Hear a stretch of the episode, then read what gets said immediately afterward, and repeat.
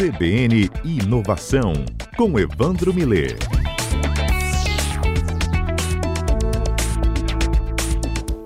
Três horas e 15 minutos, está na hora do CBN Inovação com o Evandro Miller. Boa tarde, Evandro.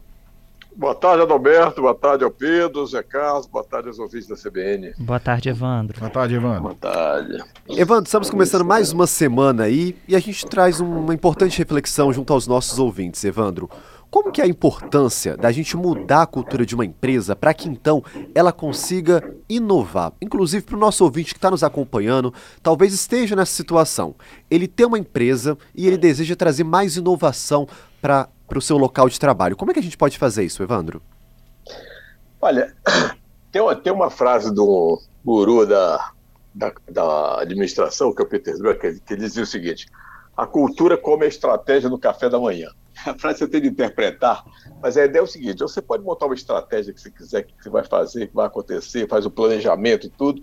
E se você não tiver a cultura da empresa preparada para uma coisa dessa, você não consegue chegar do outro lado, não acontece nada. O Silvio Meira, que é um ídolo aí da, um ícone aí da, da, da TI, da, das startups e tal, lá do Porto Digital Recife, ele dizia que o número de estudos mostra que 50%, 50 das decisões de caráter estratégico não são implementadas e que 60% a 90% da estratégia não cumpre os objetivos desejados. Quer dizer, esse problema da estratégia, então a, a cultura tem a ver profundamente com isso. Você não consegue mexer, da empresa, fazer aquilo que você quer que aconteça sem conseguir mudar o que se chama de hoje de mindset, né? a mentalidade da empresa. Né? E aí, aí vamos discutir o seguinte: a primeira entender o que é, o que é cultura da empresa. Né? O que é cultura? Cultura é a maneira que as coisas são feitas na empresa. Aí depende muito da liderança, da história, dos valores, de tudo que é praticado na, na empresa de uma, de uma, forma geral. Né? Quer dizer, é como se fosse assim, a, é, é, a parte mais profunda, inconsciente de um grupo, né? da cultura quando se fala. Ah, depende de um monte de coisa. Né? Depende do comportamento da liderança, estrutura, rotina, regras, normas e tal. Tem uma definição interessante que é o seguinte: a cultura está para o grupo, assim como a personalidade ou caráter está para o indivíduo. Né? Então a gente pode ver os comportamentos resultantes dessa, dessa, desse comportamento, dessa personalidade, desse caráter. Mas muitas vezes nós não conseguimos ver as forças internas que causam esse tipo de comportamento. Então a cultura é, não, é, não é simples não é simples você entender a cultura para conseguir modificá-la, como, como o caso do, que você levantou aí, como é que se modifica isso. Né? Então tem muitas coisas, muitos, muitos itens né, necessários para isso. Uma das coisas, por exemplo, é você praticar a liderança da empresa, praticar aquilo que diz. Né? Então você, é, chama, o inglês chama de walk the talk. Né? Você fala uma coisa, faz um discurso legal de para fazer acontecer, que a empresa é isso, que você vai dar atenção para isso ou aquilo, e na hora da, da, geral você não faz isso. Vamos supor que você chega, você diga assim, olha, a empresa agora é inovadora, vamos inovar, vamos fazer acontecer, eu quero que aconteça isso e isso. Aí a primeira reunião sobre inovação que acontece lá nos grupos devidos, que foram formados para discutir o assunto e tal, aí o presidente não aparece, senhor da empresa. Ou então diz que tem outra coisa, outra prioridade, não vai lá. Opa, já sinalizou que aquilo ali não é prioritário, como ele falou. Né? Já é uma sinalização. E, e, há uma, e há uma tendência, que a gente chama do mimetismo, né? a cópia.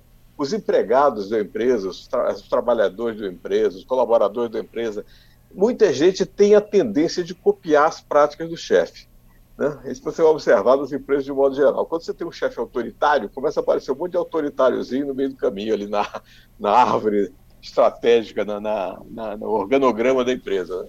Então, então, a primeira coisa é essa: é, é praticar aquilo que diz né? e fazer um comportamento. Então, a liderança tem um papel importante. Agora, não adianta só a liderança falar que vai fazer acontecer se as pessoas não estiverem preparadas para isso. Então, a coisa fundamental é treinar as pessoas para inovação.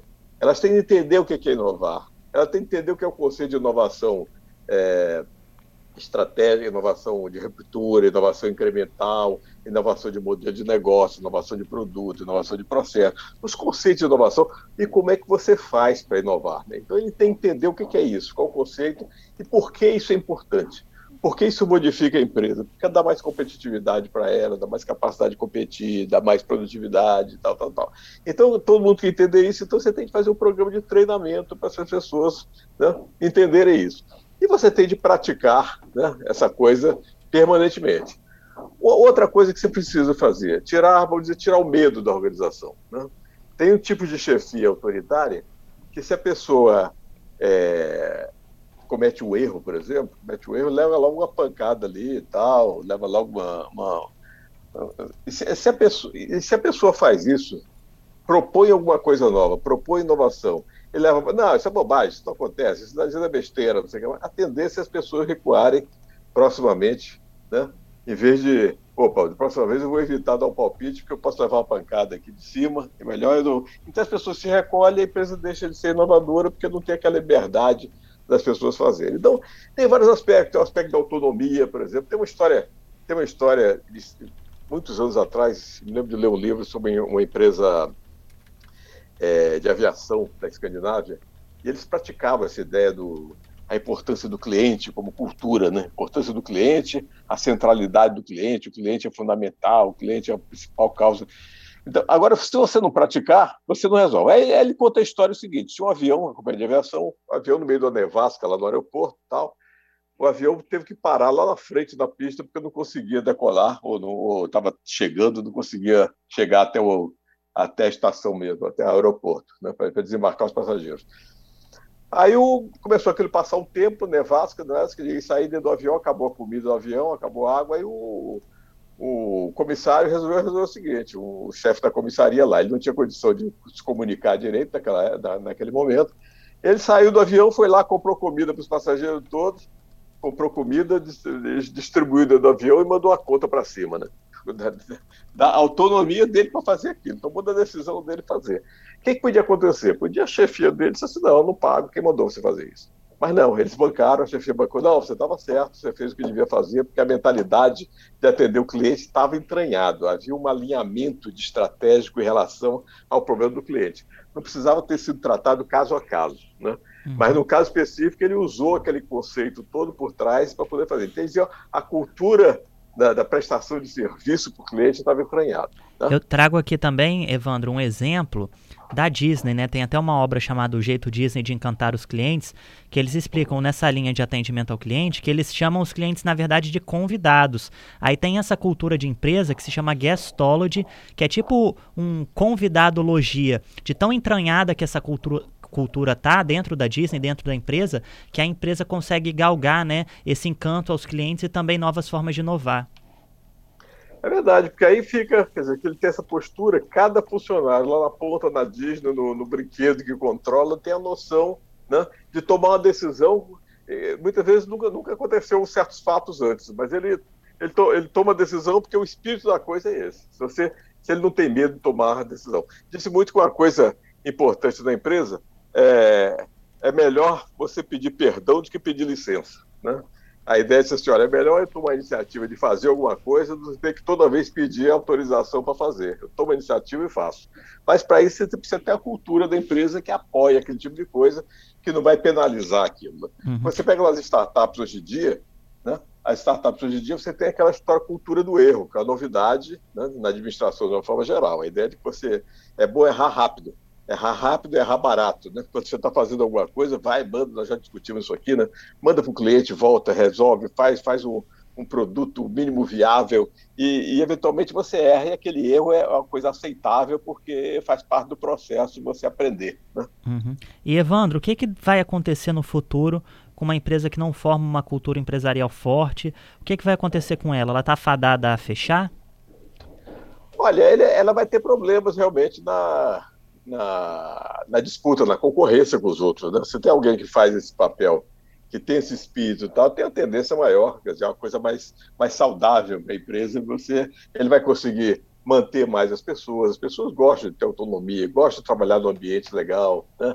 Então, se você não tem esse ambiente, o que acontece? Algumas, algumas pessoas vão ficar descontentes, vão sair da empresa, vai ser mais difícil contratar, porque o espírito da coisa o espírito que paira no mercado é que aquela empresa não é uma empresa boa para se trabalhar, porque tem certos problemas, então as pessoas vão durar pouco ali, vão querer procurar outro lugar e acaba perdendo, a empresa acaba perdendo a competitividade, né, perante os seus, os seus outros adversários aí, vamos dizer assim, dentro, dentro da concorrência do mercado dela. É uma, é uma, eu acho hoje em dia cada vez mais esse negócio de envolver todo mundo na empresa, antigamente se dizia, você tinha esse conceito da mão de obra, né, Uhum. A pessoa é mão de obra, mão de obra, mão de obra. Hoje em dia você tem que ter cérebro de obra, coração de obra, né? O cara tem que entrar. Antigamente você deixava o cérebro na porta e entrava com a mão, por isso falava mão de obra. Né? Agora você tem que entrar com o cérebro, principalmente, e com o coração, querendo fazer as coisas, fazer a coisa acontecer, se envolver com a empresa e tal. Né? É isso. É. Evandro Milê, muito obrigado, viu, por hoje. Obrigado a vocês. Até a próxima segunda-feira.